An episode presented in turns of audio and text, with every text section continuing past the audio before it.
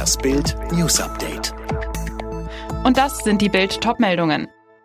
Auf diese Bilder hat ganz Europa gewartet. Auf dem Werkgelände des Pharma-Riesen Pfizer in Belgien fahren die Lkw rückwärts an die Rampe, dann dauert es rund eine Stunde und der Kühlauflieger ist voll mit dem lebensrettenden Corona-Impfstoff, den Pfizer gemeinsam mit der Firma BioNTech des Mainzer Forscher-Genies Ugo Shahin und seiner Frau Özlem Türici entwickelt hat. Pfizer arbeitet rund um die Uhr an der Produktion des Anti-Corona-Mittels. Nach der Herstellung werden die Impfdosen mit Trockeneis auf minus 70 Grad gekühlt und in speziellen Kühlboxen verpackt. Erst am Dienstagabend hatte die die EU-Kommission dem Impfstoff des Mainzer Unternehmens BioNTech und seines US-Partners Pfizer die Marktzulassung erteilt. Heute fügen wir dem Kampf gegen Covid-19 ein wichtiges Kapitel hinzu, sagte Kommissionspräsidentin Ursula von der Leyen in Brüssel. Zuvor hatte die Europäische Arzneimittelagentur EMA grünes Licht für die Zulassung gegeben. Alle Bilder und Details gibt es auf Bild.de.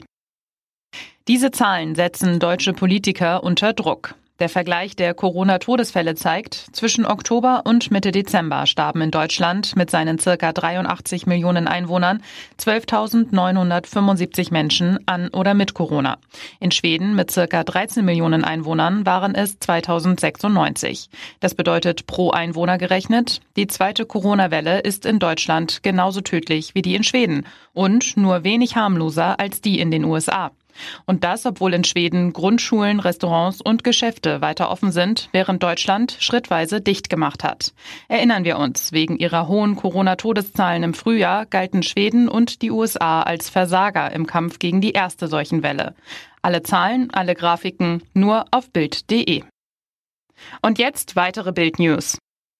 Frankreich hat die Reisebeschränkungen nach Großbritannien wieder gelockert. EU-Bürger mit Wohnsitz in Großbritannien sowie Briten dürfen wieder nach Frankreich einreisen, wenn sie einen negativen Corona-Test vorlegen können. Zahlreiche Länder hatten ihre Verkehrsanbindungen zu Großbritannien gekappt, nachdem dort eine mutierte Coronavirus-Variante aufgetaucht war. Die EU-Kommission hatte die Einschränkungen kritisiert, die Reisefreiheit müsse gewahrt werden. Die öffentlich-rechtlichen Sender haben vor dem Bundesverfassungsgericht eine Schlappe kassiert. Ihr Eilantrag auf Erlass von einstweiligen Anordnungen zum Rundfunkbeitrag wurde abgelehnt. Und das heißt nun was, Ralf Rose?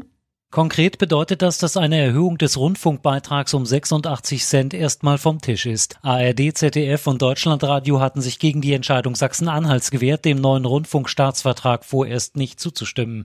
Die CDU im Magdeburger Landtag ist gegen die Erhöhung. Weil ihre Koalition mit SPD und Grünen aber fast daran zerbrochen wäre, enthielt man sich am Ende. Für eine Beitragserhöhung ist aber die Zustimmung aller Bundesländer nötig.